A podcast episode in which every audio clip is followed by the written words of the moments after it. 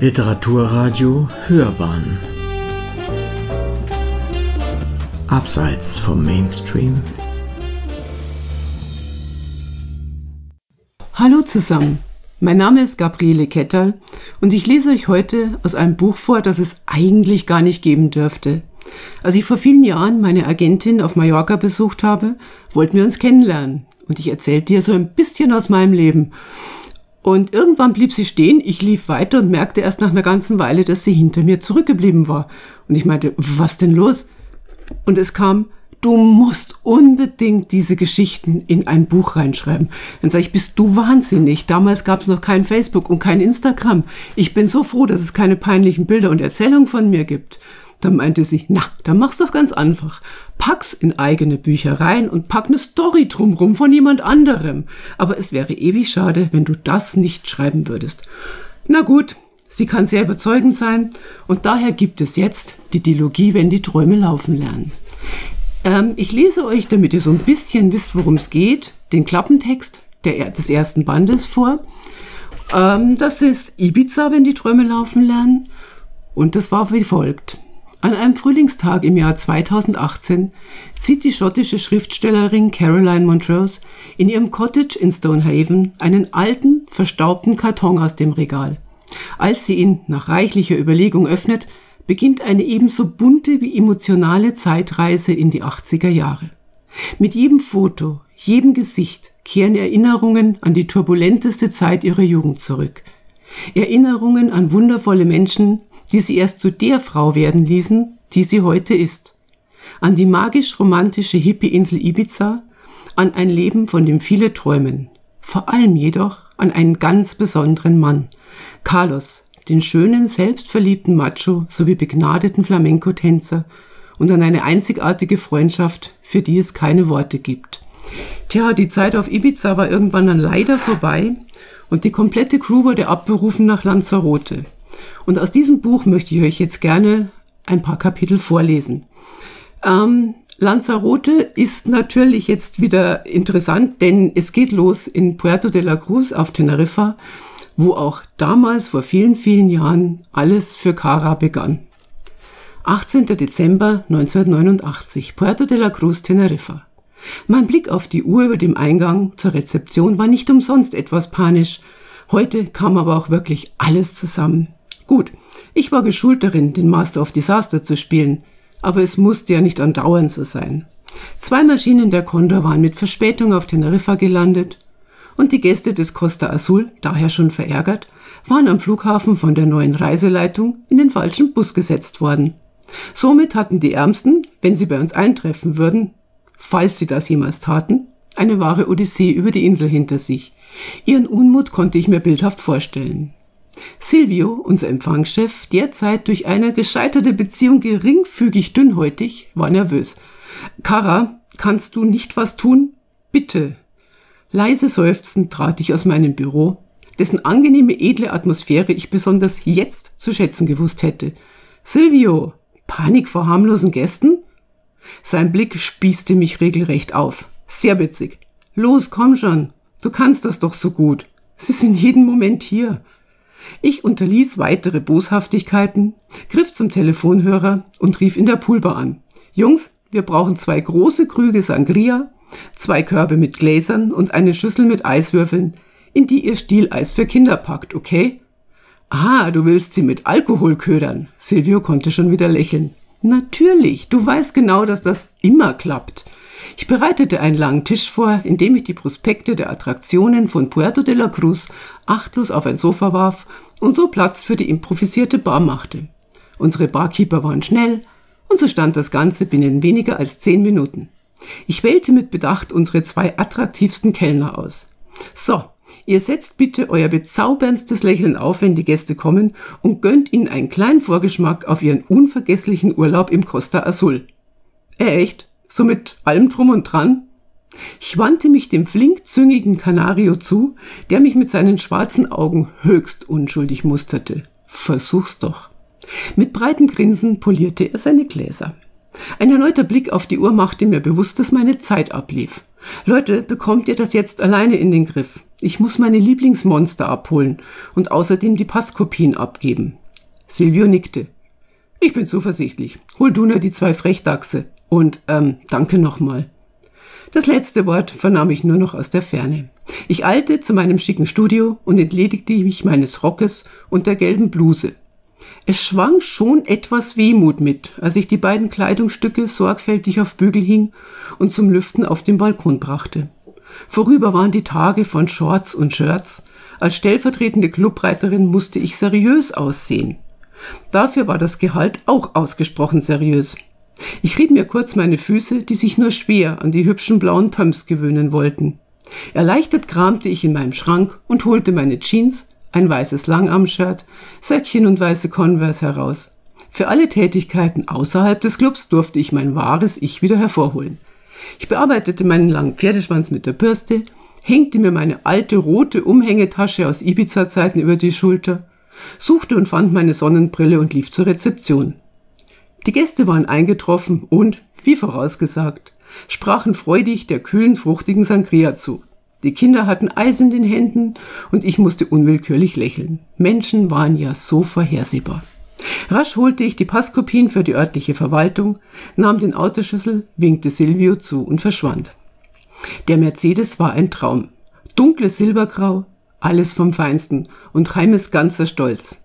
Da er nicht wollte, dass die Kinder im Winter mit einem offenen Jeep abgeholt wurden, seine Tochter war angeblich zugluftempfindlich, fuhr ich seit neuestem diese Luxuslimousine. Exakt zum Gongschlag, der das Ende des Unterrichts der internationalen Schule am Stadtrand von Puerto ankündigte, parkte ich den Wagen vor dem Gebäude. Das taten auch viele andere. Aber bis auf den Rolls-Royce eines total abgehobenen Schweizer Geschäftsmannes war mein Mercedes das genialste Auto auf dem Parkplatz. Während Petro jubelnd auf mich zustürzte und mich beinahe umwarf, zeigte sich auf Maris Stirn eine tiefe Furche. Schon wieder der olle Benz. Ich schmunzelte. Mari, es gibt Schlimmeres. Ich könnte dich ja mal mit einem Eselskarren abholen.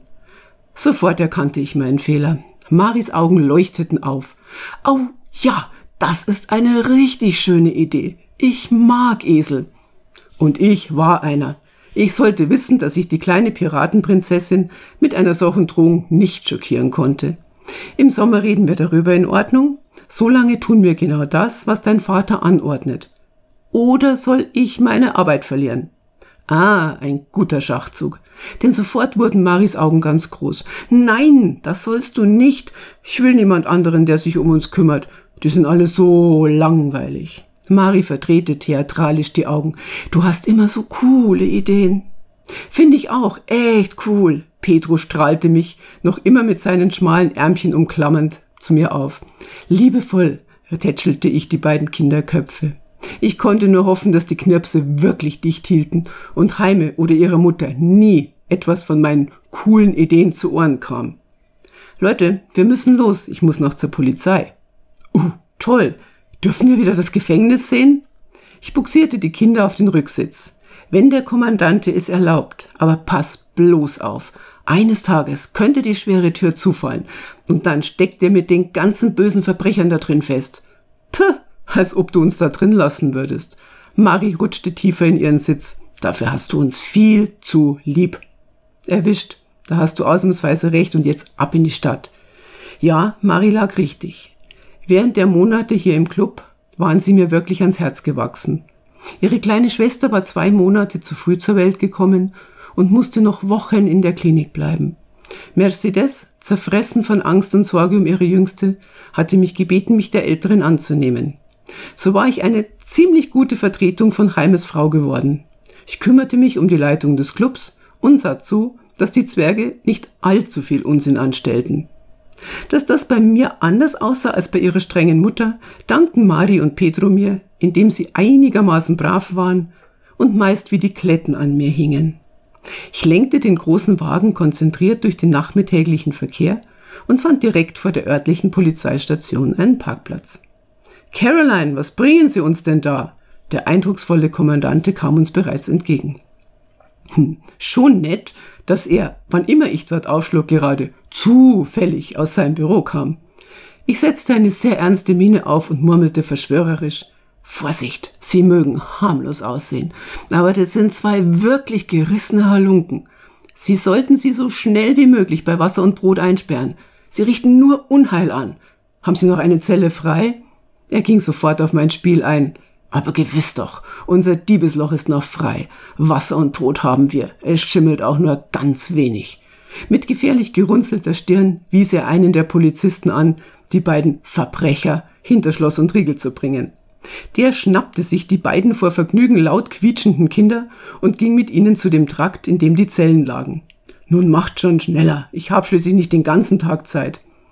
Alle Erwachsenen im Raum brachen in schallendes Gelächter aus, als wir Petrus leise Stimme vernahmen. Hat er wohl. Und aus Wasser und Brot wären ja doch wieder Limo und Schokoladenkekse. Ich gab meine Unterlagen ab, nahm dankend eine Tasse Kaffee an und holte dann meine Gangster-Kids wieder aus ihrer Zelle. Nachdem ich ihnen die Schokokrümel aus den Mundwinkeln gewischt hatte, verabschiedete ich mich und wir verließen das kühle Gebäude. Obwohl es Dezember war, empfing uns warme Luft und die Sonnenstrahlen kitzelten mich an der Nase. Was haltet ihr von einem Eis? Einem klitzekleinen Eis, wohlgemerkt. Zwei begeistert nickende Kinder waren die Antwort. Wobei Mari klare Vorstellungen hatte. Mhm. Vanille und Erdbeer im Rancho Grande. Kleine Gourmet-Göre. Aber es stimmte schon. Im Rancho Grande gab es hervorragendes Eis. Noch vor fünf Monaten hätte mir der Weg dorthin allerdings arge Bauchschmerzen bereitet. Als ich im März in Puerto de la Cruz eintraf, hatte Jaime mich vorsichtshalber sofort gewarnt. Cara, nur der Ordnung halber. John spielt noch immer im Cove. Ich weiß das, weil ich zum hundertsten Mal geholfen habe, die Arbeitsgenehmigungen zu verlängern. Ich habe allerdings seinem Chef erklärt, dass es ihm strikt verboten ist, sich dir zu nähern. Hierzu eine ganz kleine Erklärung, wer Band 1 Ibiza gelesen hat, der weiß die Geschichte um John und Kara und der weiß auch, warum er sich ihr nicht mehr nähern darf. Solltet ihr jetzt neugierig sein, müsst ihr dummerweise auch Band 1 lesen. So, hier geht's weiter. Seither war John mir ganze dreimal über den Weg gelaufen. Ich ignorierte ihn geflissentlich und so beließ er es bei einigen vor Selbstmitleid triefenden Briefen und mehreren Anrufen.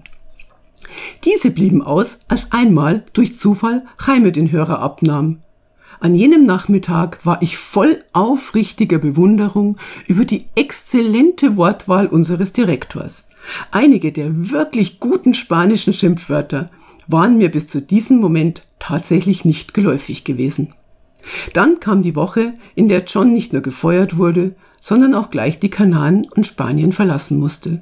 Es war so gekommen, wie es einfach eines Tages hatte kommen müssen.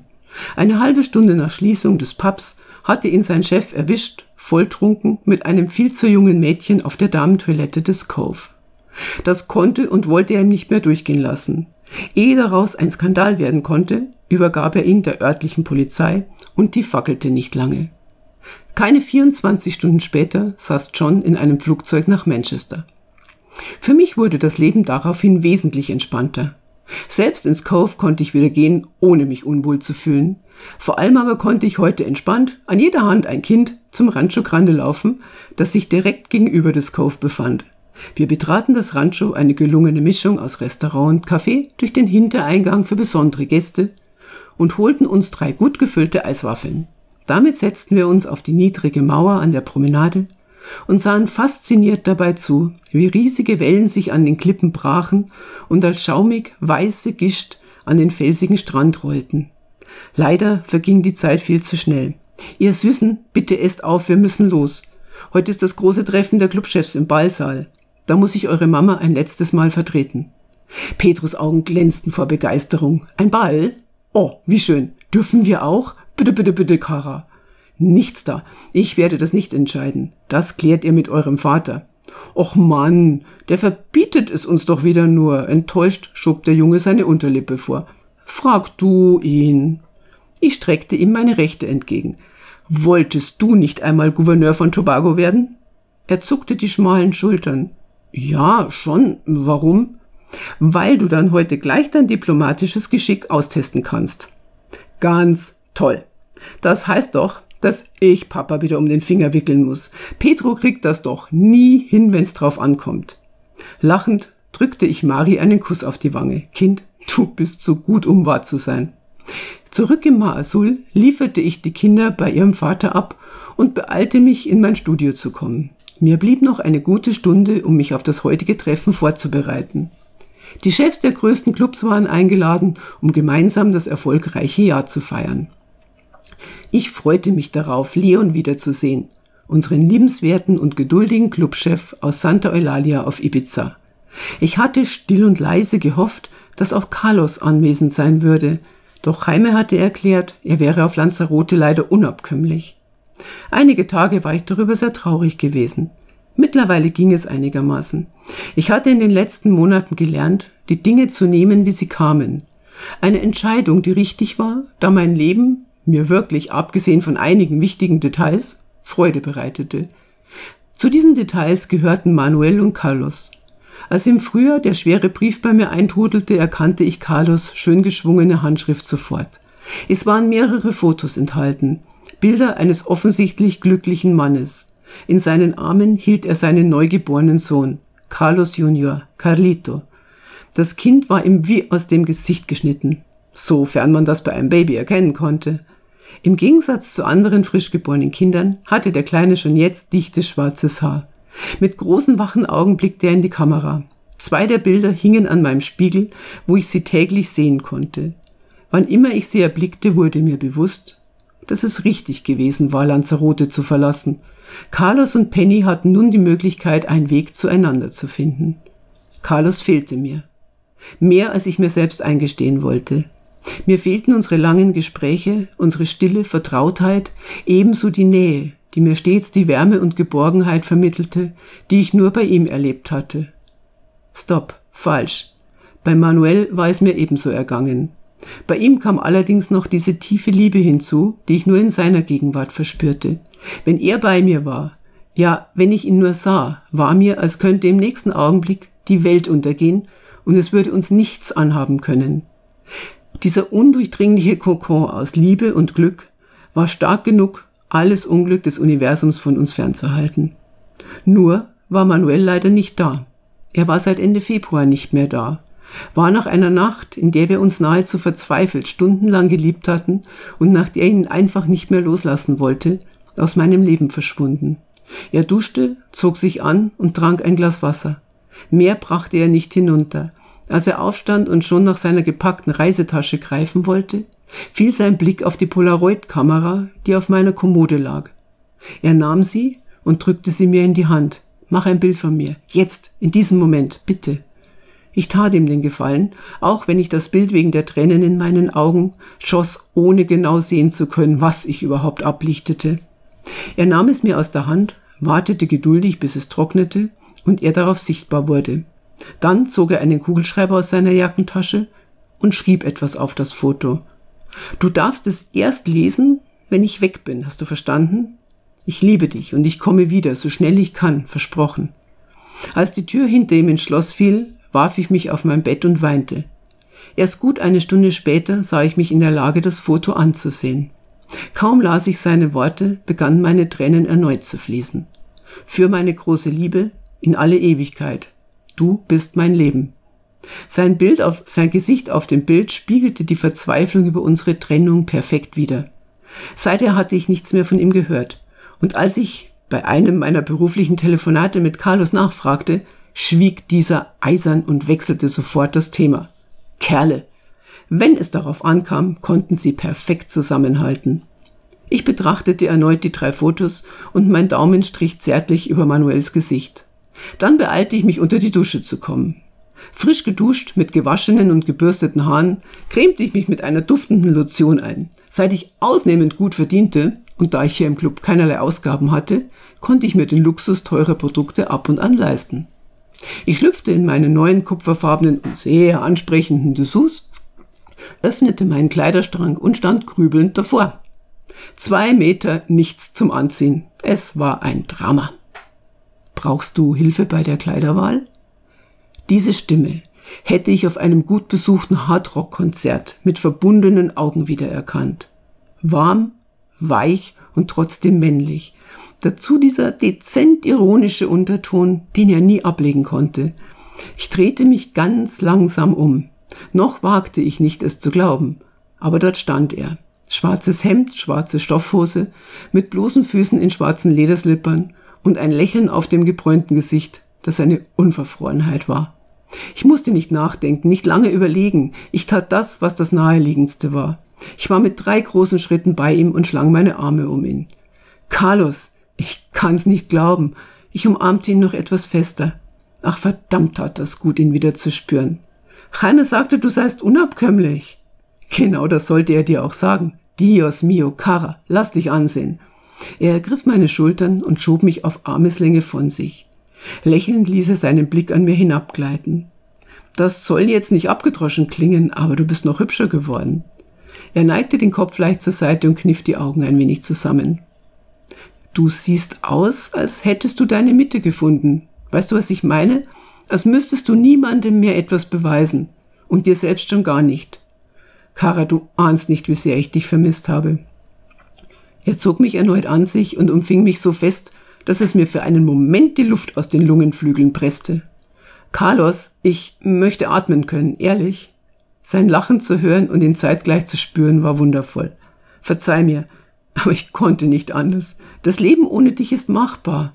Aber es fehlt das gewisse Funkeln. Das hast du schön gesagt. Über seine Schulter hinweg spähte ich zu meinem überdimensionalen Wecker auf der Kommode. Carlos, ich lass dich ungern los, aber wenn wir pünktlich sein wollen und ich vernünftig frisiert, dann muss ich mich langsam ranhalten.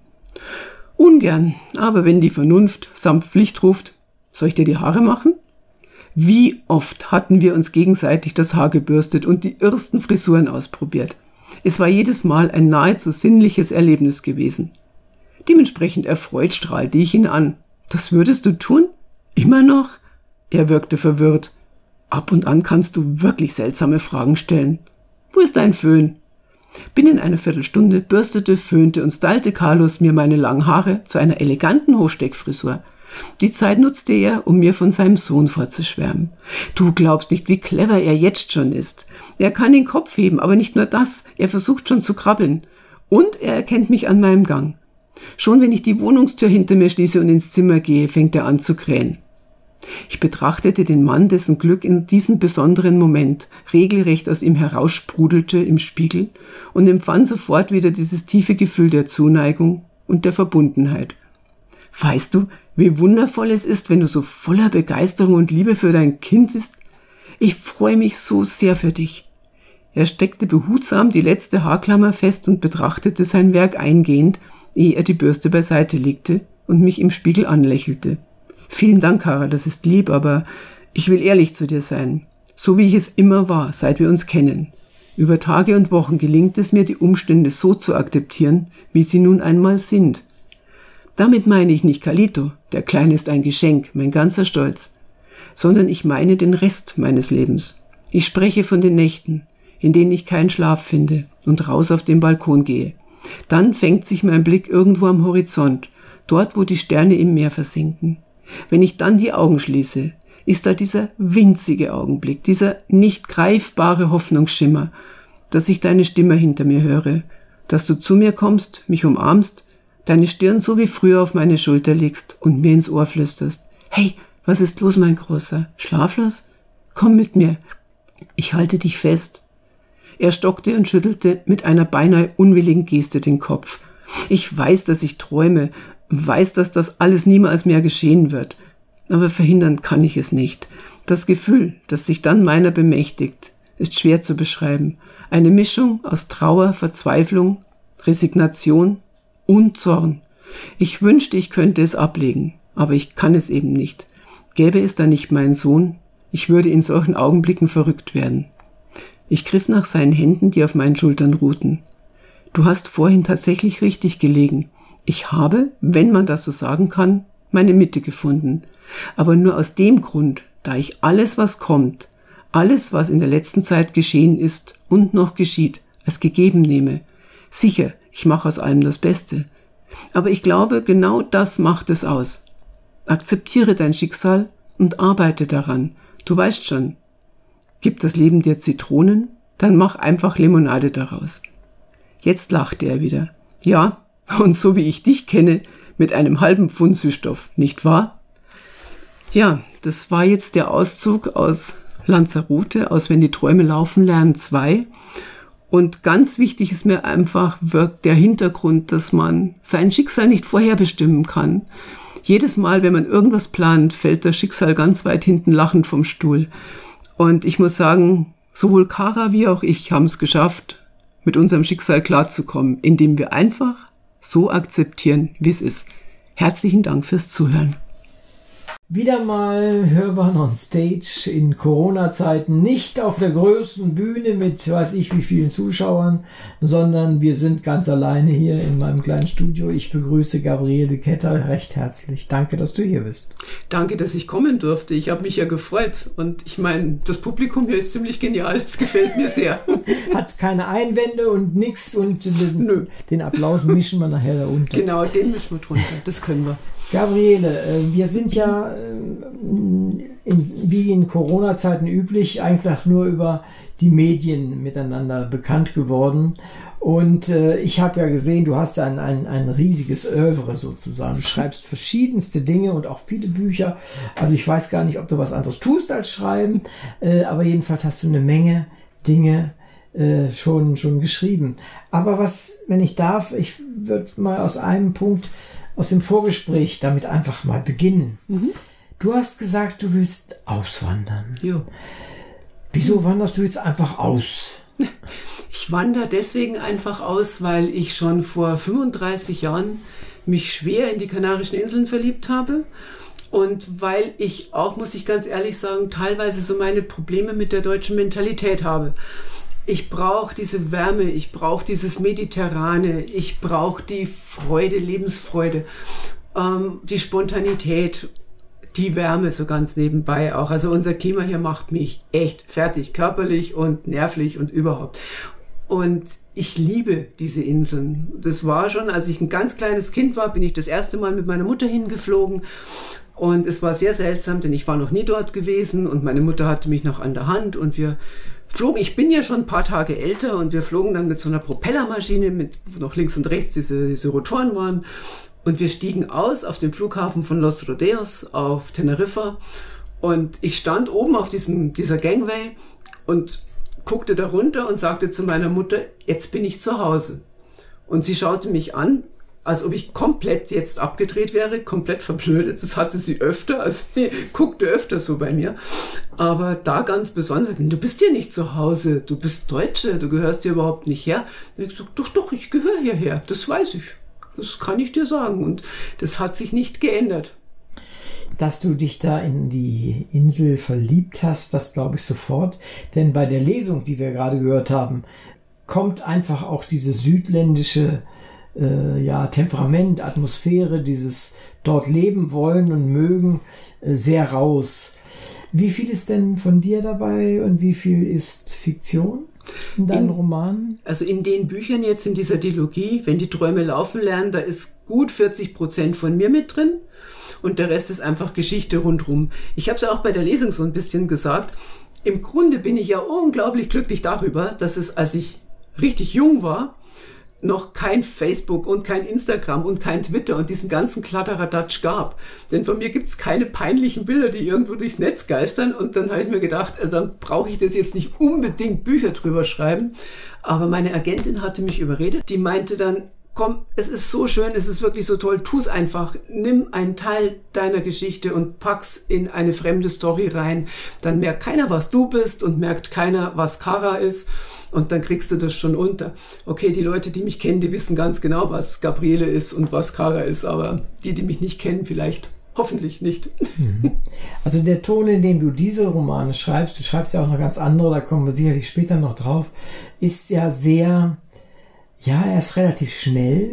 Du liest es ja auch sehr zügig und er ist leicht, aber nicht oberflächlich. Ist das deine normale Sprache oder hast du eine Schreibsprache? Ähm, das ist eigentlich meine normale Sprache. Bei mir sagen oft, wenn ich in Lesungen bin und es sind Menschen da, die mich schon lange kennen, dann kriege ich oft zu hören, Mensch, Gabi, weißt du, wenn ich deine Bücher lese, brauche ich eigentlich nur die Augen zumachen und ich höre dich, du liest. Das lese nicht ich, das liest du. Denn das ist deine Sprache, so bin ich auch wirklich. Ich bin auch, ich muss ganz ehrlich sagen, ich bin nicht oberflächlich, weder wenn ich schreibe noch wenn ich spreche. Ich mache mir immer Gedanken dazu. Das ist bei einigen Büchern, wird das sogar negativ bewertet von den Lesern, die halt gerne wirklich nur mal schnell eine Romanze durchlesen möchten und dann auf einmal hängen bleiben, so, hoppala, da ist ja Moral drin, das ist ja jetzt aber doof. Aber das habe ich immer. Das ist in jedem meiner Bücher. Äh, ich schreibe einen Rockstar-Roman und da ist aber auch Moral mit drin, da ist Tierschutz mit drin, da ist Wirtschaftskritik mit drin und das erwartet halt keiner. Mhm. Und da kommt halt dann schon mal von einer sehr jungen Bloggerin die Kritik, ach, das hat mir aber jetzt überhaupt nicht gefallen, da muss ich ja so mitdenken. Es ist ja völlig in Ordnung, dass man nicht alle erreicht. Das macht auch keinen Sinn. Nee. Du schreibst ja wahrscheinlich nicht für eine bestimmte Zielgruppe, sondern du schreibst, weil du das schreiben möchtest. Genau, exakt, ja. Ja, und das ist doch das Entscheidende. Und die Sprache, die du benutzt, also zumindest aus dem Auszug, den ich jetzt gehört habe, ist äh, schon eine, die ja einfach überall gesprochen wird. Also das ist, äh, das, das ist Erzählen. Mhm. Weil gerade bei Lesungen ist es oftmals so, dass die Leute ihre eigenen Romane kaputt lesen, weil sie sie vorlesen und nicht erzählen. Mhm. Und du erzählst da deine Geschichten. Ja. Diese Geschichten jetzt gerade, die du angedeutet hast, da war ja auch ein Vorgängerroman, äh, der ja offensichtlich auch problematisch war in, in Beziehungsgeschichten. Welche Art von Beziehungsproblemen tauchen denn da auf? Oh, da tauchen alle möglichen auf, eben weil zum Beispiel jetzt in dem ersten Kara kein oberflächlicher Mensch ist, hat sie natürlich ein Problem mit jemandem, der unheimlich oberflächlich ist oder der, so wie in diesem Fall, und da kann ich auch gern sagen, dass das eher so ein bisschen Gabriele ist, denn John, das ist einer der wenigen, der seinen echten Namen behalten musste in dem Buch. Alle anderen habe ich umbenannt. Aber der hat's verdient. Der soll diesen Namen ruhig behalten und das sollen ruhig auch alle wissen, dass er das war. Das ist vollkommen in Ordnung so. Manche Dinge straft der liebe Gott. Wenn jemand erklärt, dass er mit dem Selbstbewusstsein, mit der Persönlichkeit eines Menschen nicht zurechtkommt, nur weil er die eigene Persönlichkeit nicht ausbilden kann, das ist etwas, was für mich ganz schwer zu verstehen ist. Denn eine Persönlichkeit entwickelt sich mit der Zeit und ich muss an meiner Persönlichkeit arbeiten und ich muss an dem arbeiten, was und wer ich bin. Sonst bleibe ich auf der Stelle stehen. Und ich kann nicht andere, die sich konstant fortentwickeln und die an sich arbeiten und die sagen, okay, das ist ein Fehler von mir, da muss ich was dran tun. Ich kann denen nicht zum Vorwurf machen, dass sie das tun. Und genau das ist zum Beispiel jetzt ein Problem in dem ersten Buch, weil John einfach irgendwann, ich glaube, mit 14 stehen geblieben ist und sich geweigert hat, sich weiterzuentwickeln.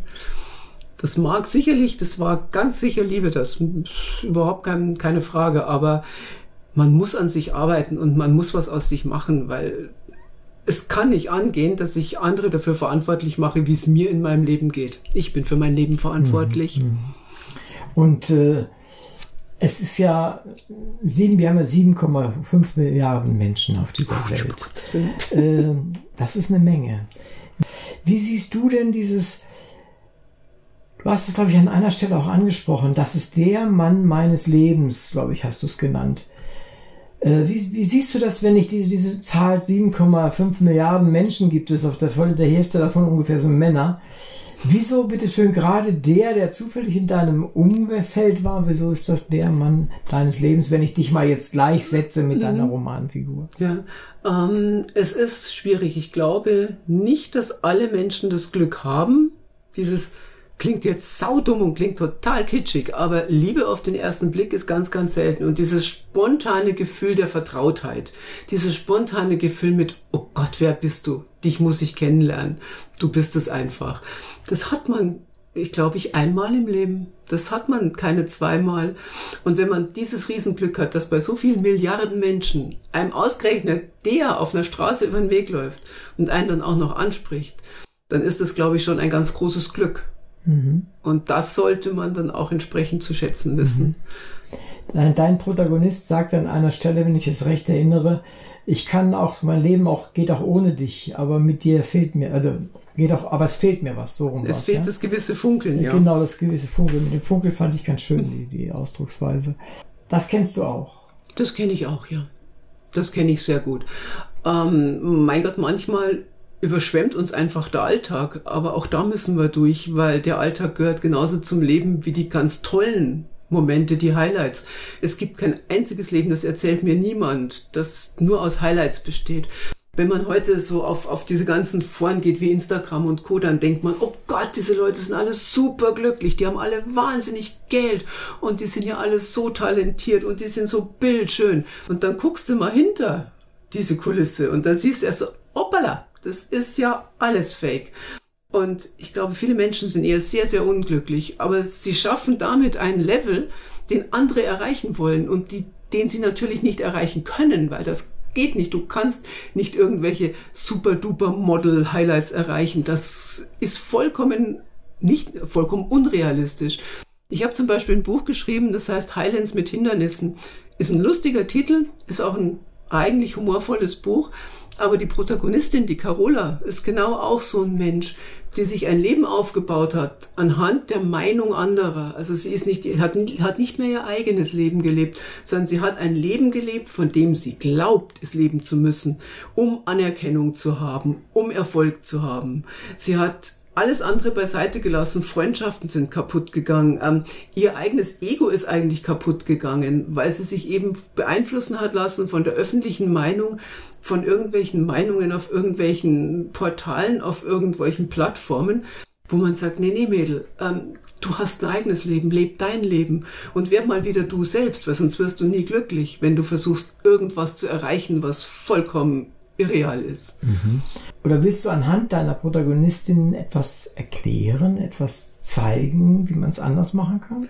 Ja, auf jeden Fall, weil ähm, viele Leute irgendwann den Mut nicht mehr haben, es etwas zu ändern, weil sie glauben, weil sie denken, eben durch, ich sage jetzt einfach mal Facebook oder Instagram, sehr negativ beeinflusst oder auch durch die Medien. Nehmen wir doch mal die ganzen Hochglanzmagazine.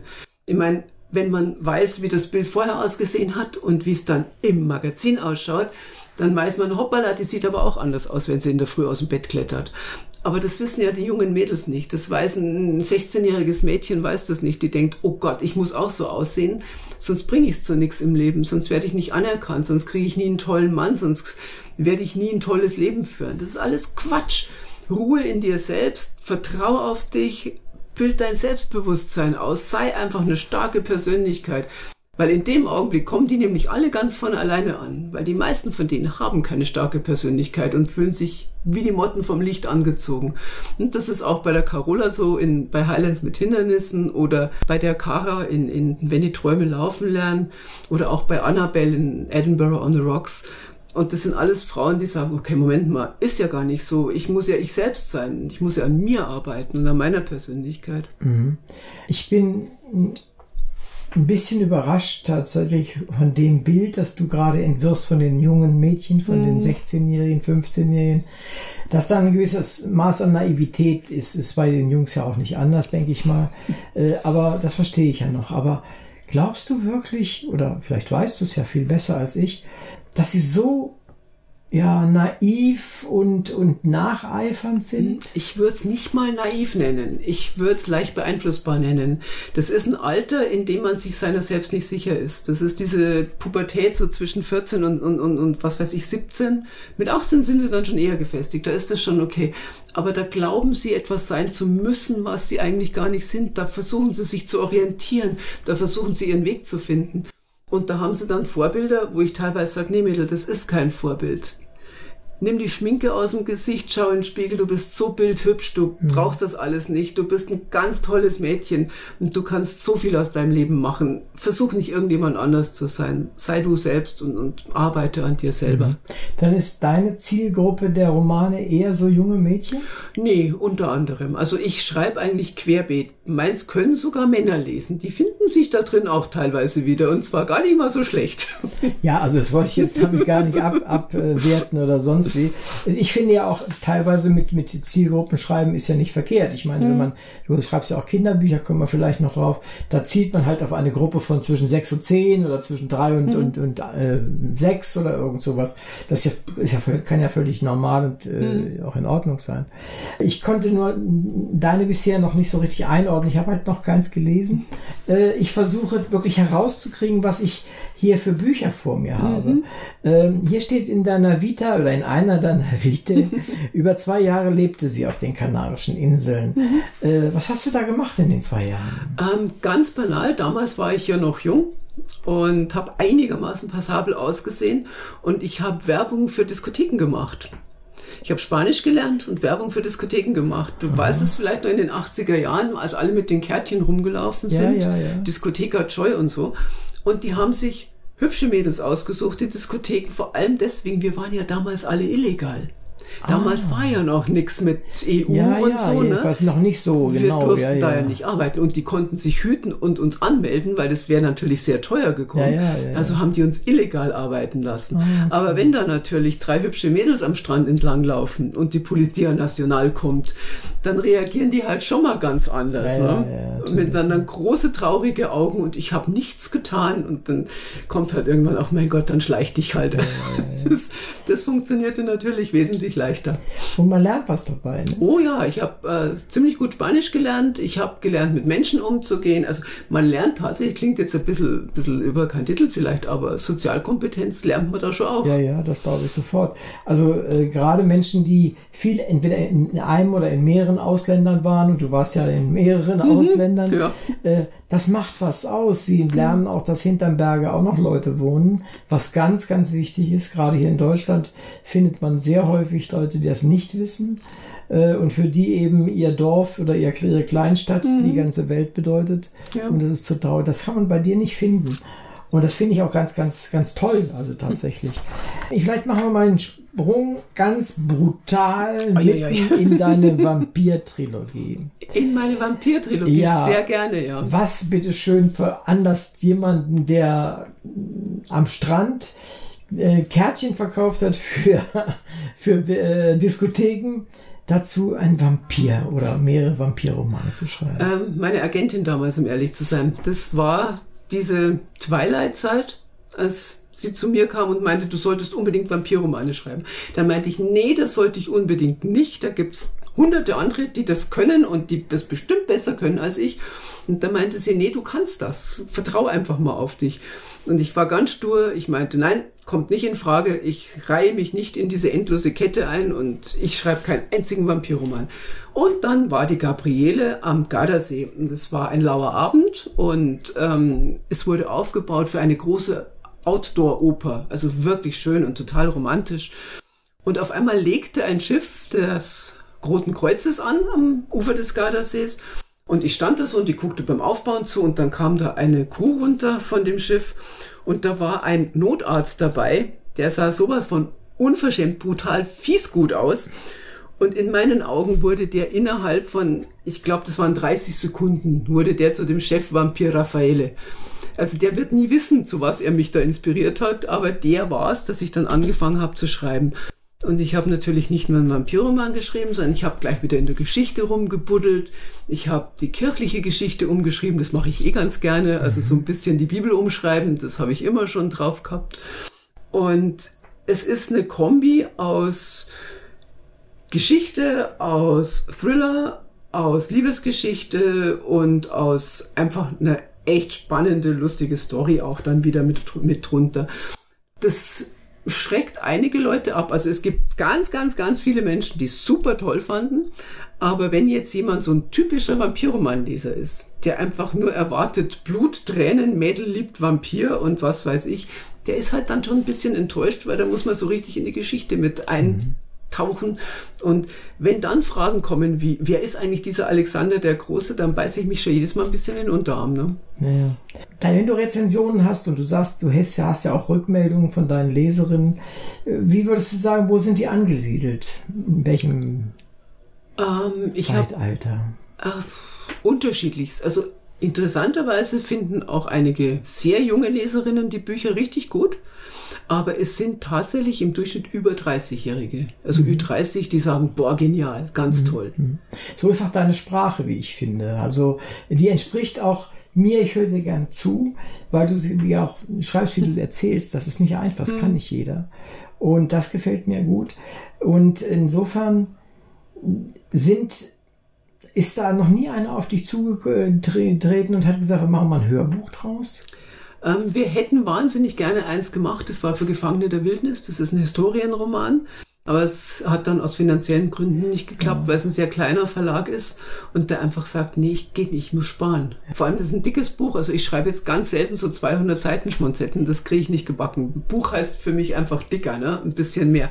Das ist schon so das letzte der Gefühle. Ja, ja, das sind ja schon, ich meine, ich habe das schon gesehen, Ist ich habe zwei ein Bücher Buch, von ne? dir hier vorliegen und das sind immerhin schon an die 300 Seiten. Genau. Äh, unter 300 nimmt man bei dieser Art von Bindung ganz gerne, weil sonst fallen die auseinander. Genau. Äh, nee, aber es gibt eine, eine Untersuchung von einem unserer Redakteure, äh, der hat äh, nachgefragt in einem Heim für, äh, ja, ich will nicht sagen gescheiterte, Mäd gescheiterte Mädchen, aber für problembehaftete Mädels und hat dann gefragt, was, was mögt ihr denn so lesen? Und da haben die gesagt, es ist egal, Hauptsache dick und viel. Echt? Ja, Das weil, verwundert mich jetzt. weil okay. mit dem Hauptsache egal ist relativ. Wir würden jetzt nicht, was ich, äh, Tolstoys dicke Dinger lesen wollen. Mhm. Aber sie können lange in eine andere Welt eintauchen. Okay. Und wenn man das mal unter dem Aspekt sieht, dann weiß man schon, was Mhm. die Stunde geschlagen hat, ja. Und das fällt mir auch auf bei solchen Romanen. Ich, und dann sind wir vielleicht wieder bei deiner Idee, mit dem sie lassen sich dann doch gut Vorbilder zeigen oder eben Dinge, Ja. die, denen sie nacheifern wollen. Und insofern ist das sicherlich eine interessante Sache. Ja. Kommen wir mal in die Highlands. Welche Erfahrungen hast du denn persönlich mit Highlands? Oh, ganz viele. Ich war vor, Moment, jetzt muss ich nachdenken. Das ist vor 30 Jahren, nee, vor 29 Jahren war ich das erste Mal in Schottland. Damals noch beruflich, damals habe ich noch für Siemens gearbeitet, habe Events für Siemens gemacht. Und Da, sind da, wir ja Ex-Kollegen sozusagen. perfekt, und musste äh, eine Managementveranstaltung in Edinburgh organisieren. Und es war mein erstes Mal in Schottland und äh, das war wahnsinnig nett, denn wir sind dort gelandet. Wir mussten über London fliegen damals, sind dann am frühen Abend in Schottland gelandet, in Edinburgh am Flughafen. Und äh, die Reiseveranstalter, die dort mit uns zusammengearbeitet haben, Siemens war ja damals eher so das Highlight, ne? und die haben ja immer viel Geld gebracht und die hatten sich was total Schönes ausgedacht. Die haben die Highland Pipers organisiert und haben diese Highland Pipers übers Rollfeld zu uns laufen lassen. So, da hinten ist die Sonne untergegangen und die Stark. Highland Pipers kamen auf uns zu. Und ich, ich war wirklich da oben schon, alle Haare an meinem Körper sind wirklich zu Berge gestanden. Es war so traumhaft schön. Und dann kam die Dame an und meinte, hat Ihnen das gefallen? Und ich gemeint, mach das nochmal. Jetzt gefällt mir ausnehmend gut. Und ich war wirklich von der ersten Sekunde an in Schottland verliebt. Und seitdem war ich mehrmals dort, bin auch mit dem Auto quer durchs Land gefahren, selbst wohlgemerkt, zusammen mit einer Freundin beim Anfang. Und die fährt nicht Auto, hat auch keinen Führerschein. Und das ist schon ein bisschen anstrengend, wenn man insgesamt irgendwie so 1600 Kilometer fährt. Ne? Vor allem die Kreisverkehre äh, Genau, das Land der. Kreisverkehre. Und dann auch noch auf der falschen der falschen Straßenseite. Seite, das ist, äh, Aber es macht Spaß. Die Schotten sind ein unglaublich tolles Volk. Die erden so. Man ist 24 Stunden in Schottland und man steht mit beiden Beinen auf dem Boden. Also zumindest geht's mir so. Mhm. Da, wenn man irgendwie hektisch ist, dann kommt ein Hey, lass. Be quiet. It works, it works. Ja, ja. es macht viel aus. Ne? Ja. Ist, dieses Land äh, strahlt irgendwas aus, äh, was, was wir hier nicht mehr hatten. Mhm. Nee, haben vielleicht wir hatten wir es nicht, aber vielleicht waren in den Gebirgsecken das einigermaßen so, das weiß ich aber nicht. Und äh, zumindest trägt es auch diesen Mythos in die Welt. Ja. Also Menschen wie du, die es erzählen, die bringen, die finden viel, die, die sind davon begeistert. Mhm. Und äh, ich war selbst nie dort. Ich war in England öfter, aber dort war ich halt nicht. Insofern kenne ich mich nicht aus. Und das transportierst du. ja, du auf möchtest auch die Menschen, die, die Ideen und die Atmosphäre transportieren. Ja? Ja, auf jeden Fall. Das ist mir auch ganz wichtig.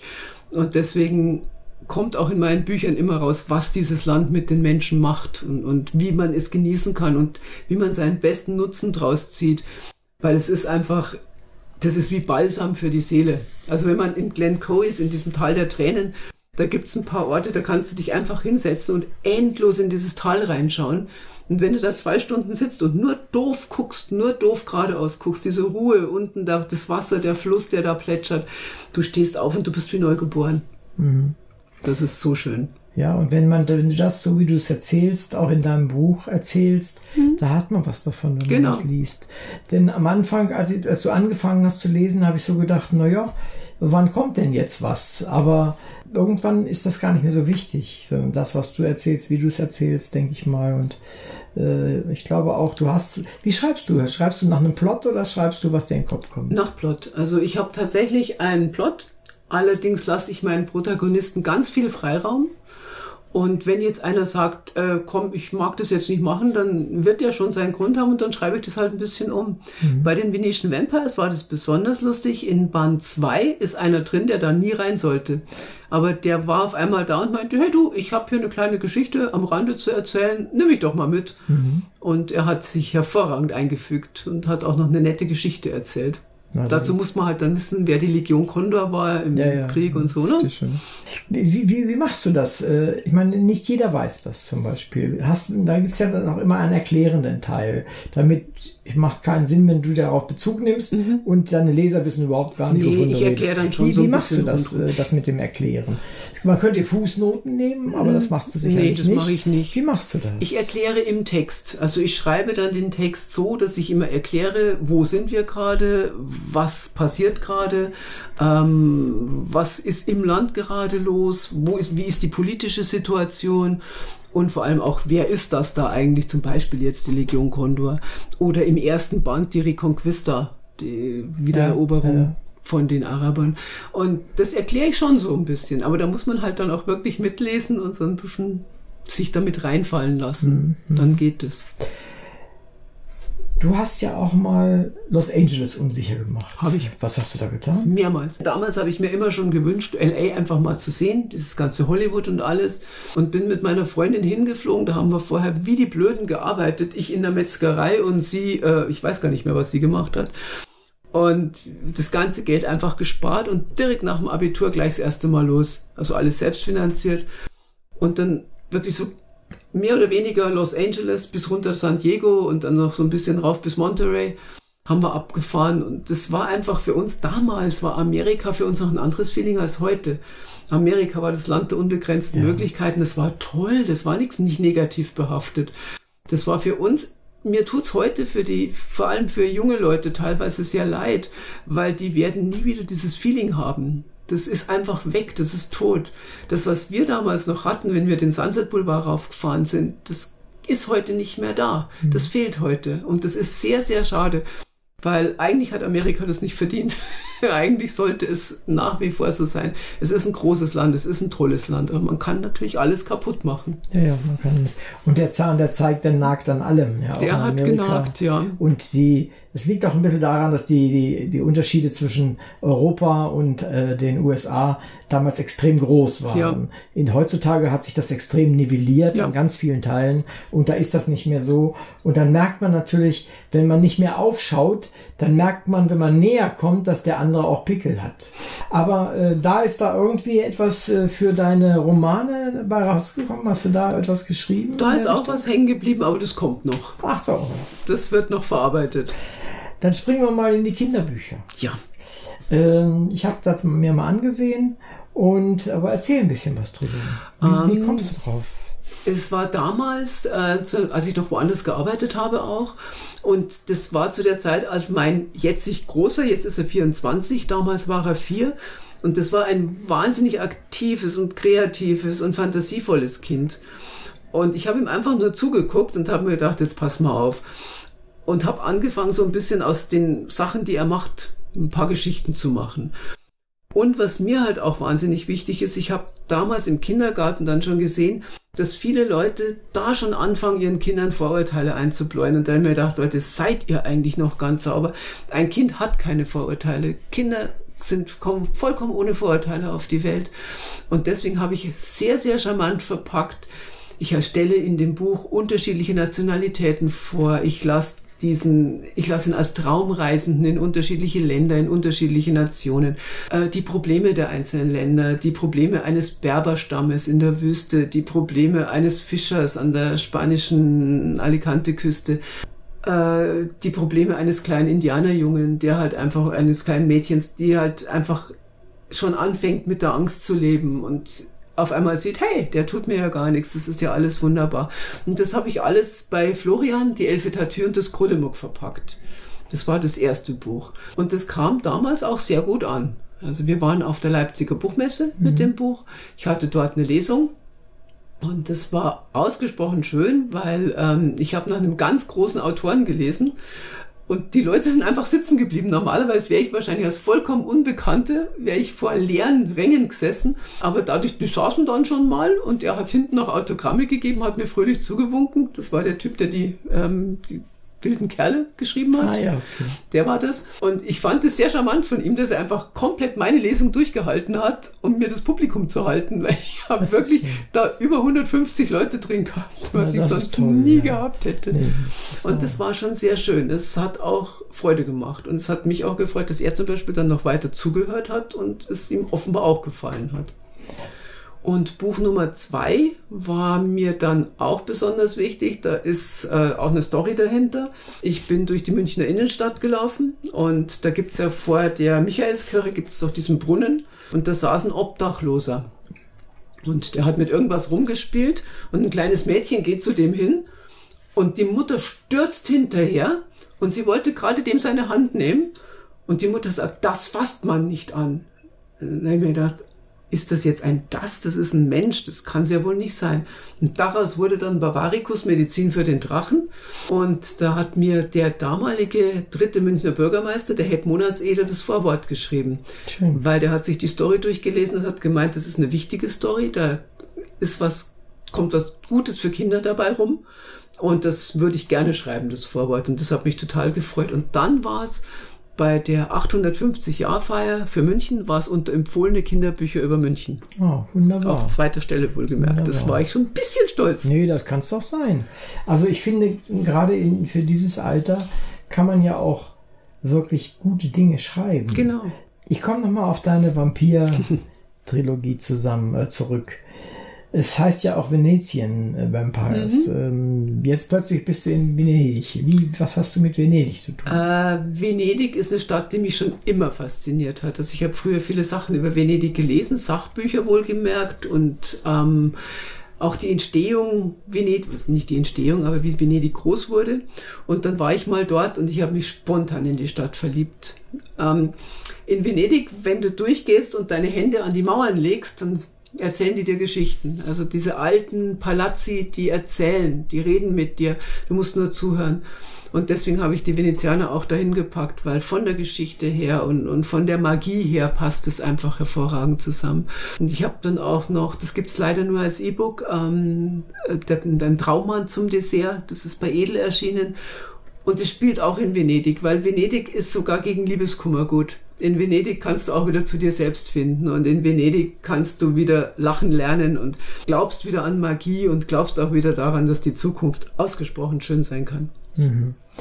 Und Venedig hat ja auch diesen morbiden Charme in oh, gewisser ja. Weise und äh, im Augenblick geht es ja kaputt. Ja, so, das, das sorgen so aber die Venezianer selber dafür. Ne? Wenn ja, ich ja. da riesen Kreuzfahrtschiffe reinfahren lasse, muss ich mich nicht wundern, dass alles überschwemmt ja. wird. Äh, dabei bin ich mir einem Thema ich, mir ist immer noch nicht so ganz klar, in welcher Zeit du eigentlich schreibst. Also mit anderen Worten, mit welcher Intention.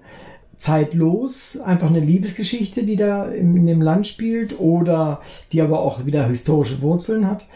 Was machst du mit den modernen, ja, Problemen oder auch äh, Trends in dieser Zeit? Hm, ja, die baue ich schon immer mit ein. Also die müssen bei mir leider mit rein, weil ich kann selbst als kleine Gabriele Ketterl kann ich die Welt nicht verbessern, wenn ich jetzt raus vor die Tür gehe. Aber wenn ich in meinen Büchern das mit reinschreibe, mit einflechte, dann habe ich vielleicht die Möglichkeit, doch was zu bewegen. Dann kann ich vielleicht was gegen Tierversuche unternehmen, dann kann ich vielleicht was dagegen tun, dass die Leute vielleicht doch aufmerksam werden, dass ein achtstöckiges Kreuzfahrtschiff nicht vor den Markusplatz gehört ähm, oder dass man sich eben nicht so sehr von Schein beeinflussen lassen sollte, sondern eher mal mit dem Sein leben, das wesentlich wichtiger ist. Und das kommt bei mir immer in meine Bücher mit rein tatsächlich. Es gibt eine Trilogie, die heißt Puerto de Mogan, das ist lustigerweise der Ort, in den ich jetzt dann auswandere. Mhm. Und die Dame, die dorthin auswandert, die ist auch schon etwas älter. Und es ist mir zum Beispiel wichtig, dass auch Frauen, die glauben, ich kann nichts mehr erreichen, ich kann nichts mehr ändern in meinem Leben, ich bin so festgefahren, dass auch die sagen, hey Moment, doch, es geht. Hab einfach den Mut, spring einfach über deinen Schatten, auch wenn es am Anfang weh tut, aber tu es einfach. Und dieses Mut machen, das ist mir auch wichtig damit drin. Und das kommt schon in allen meinen Büchern irgendwo mit vor. Also so ganz belanglos, ohne irgendwo so einen kleinen Hintergrund oder so einen kleinen Seitenhieb, das mache ich eigentlich so gut wie nie. Du hast ja gerade erzählt, du willst noch was über Los Angeles schreiben. Mhm. Was willst du noch so alles schreiben? Ähm, also es kommt jetzt im September kommt ein Buch raus, das über drei Generationen geht, mehr oder weniger. Das spielt in Italien hauptsächlich und so ein kleines bisschen in Schweden.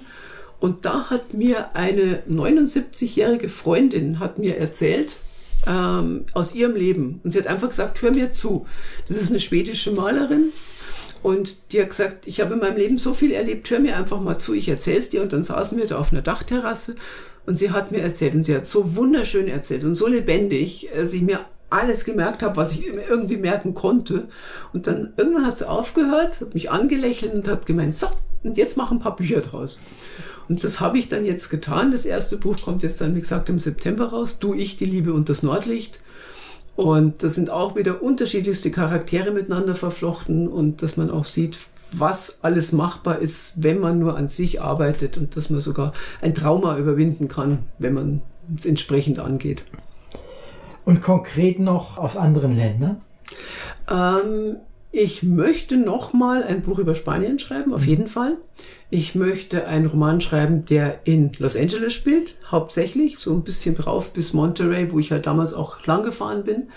Da habe ich auch schon eine recht gute Idee, aber der Plot, der muss erst noch entstehen. Und natürlich wieder Schottland. Ne? Ja, Schottland, ja, ja. da komme ich nicht drum rum. Das ist, wenn es einmal gepackt hat, dann mhm. kann ich das gut verstehen.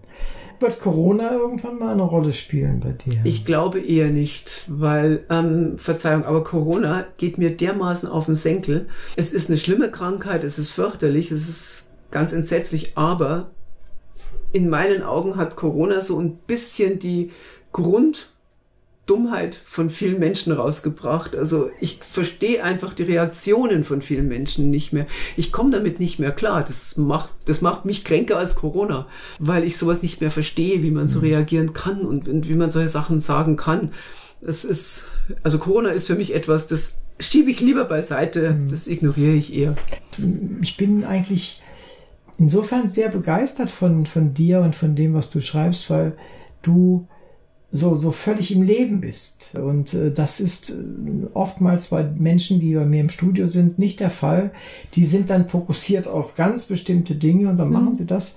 Und das machen sie auch nicht schlecht, will ich auch gar nicht sagen, aber der Rest der Welt findet bei ihnen nicht so statt. Äh, doch, der findet bei mir immer statt, weil ich ja die ganzen Themen für meine Bücher, die kriege ich ja aus dem Leben.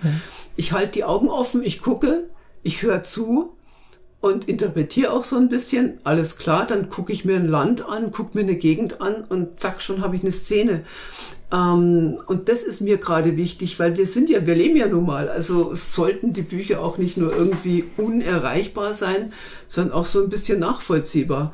Ich meine, bei Highlands mit Hindernissen, da kann man zum Beispiel die komplette Reise nachvollziehen. Das haben inzwischen viele meiner Leserinnen gemacht. Die haben tatsächlich diese Reisen gebucht und haben gesagt, Mensch, das war so toll, das ist so schön, super, vielen Dank dafür. Ja, super. Also mehr kann man doch nicht erwarten. Nee, mehr kann man echt nicht erwarten. Oder andere, die mir schreiben, dass vielen, vielen Dank für deine Venetian Vampires ich lese sie jetzt zum vierten Mal. Ich habe endlich eine Familie, die ich zuvor nie hatte. Da hatte ich Tränen in den Augen. Das war ja, das also ein Kompliment, das war unglaublich. Ja. ja. ich denke mal, wenn man als Schriftsteller Menschen einfach erreicht, ja. wie auch immer, aber man erreicht sie, das ist ganz toll. Genau. Das kann nicht jeder.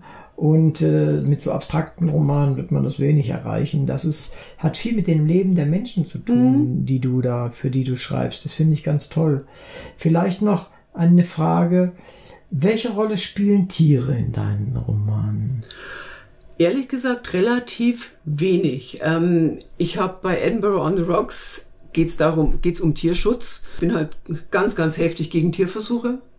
Und ähm, wenn man dann durch Zufall wieder mitkriegt, dass eben doch Tierversuche gemacht werden, auch von Firmen, die behaupten, sie tun schon lange nicht mehr, dann kann ich das nicht so auf mir sitzen lassen. Und dann kommt da halt einfach, dann ist die Rockband, die ist halt dann auch mal schnell Tierschützer. Ne? Da geht's halt dann auch ein bisschen kriminell zu, aber mei, Ne? Ja. Der Zweck heiligt die Mittel. Oder äh, bei Highland Hearts hat die Protagonistin einen Hund, den sie auch irgendwo gerettet hat.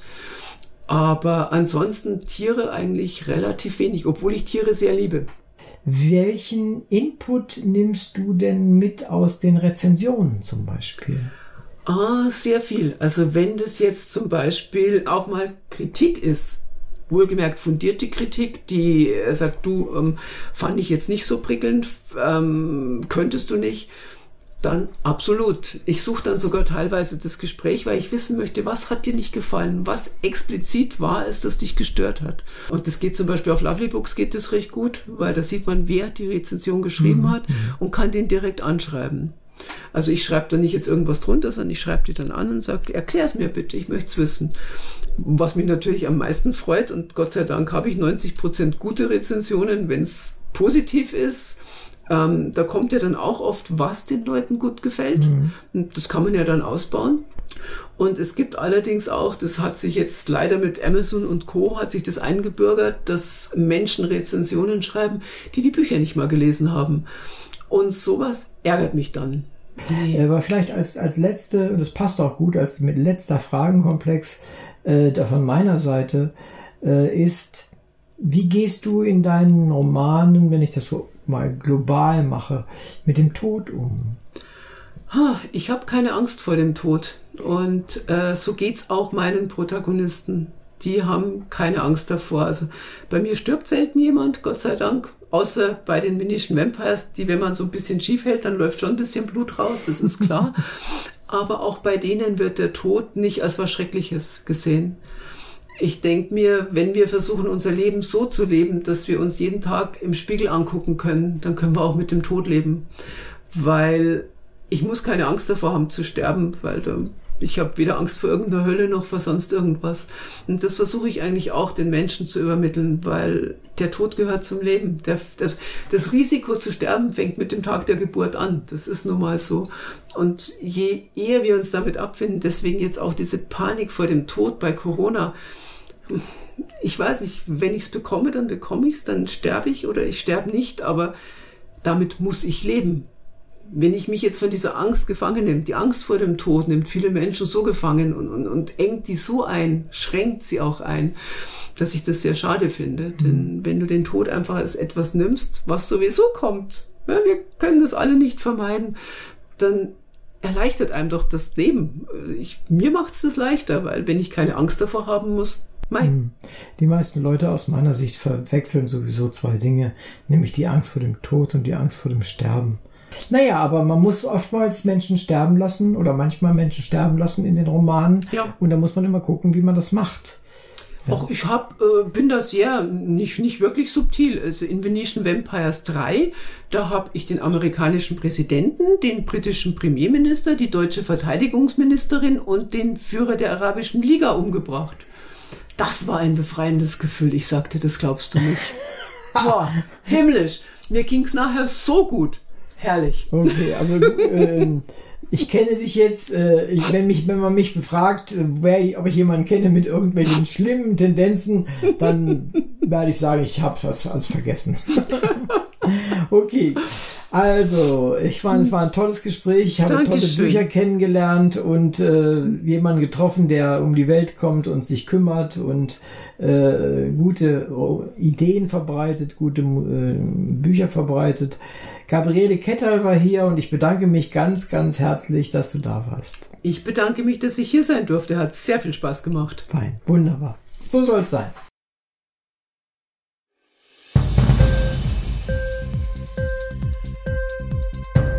Dir die Sendung gefallen? Literatur pur, ja, das sind wir. Natürlich auch als Podcast. Hier kannst du unsere Podcasts hören.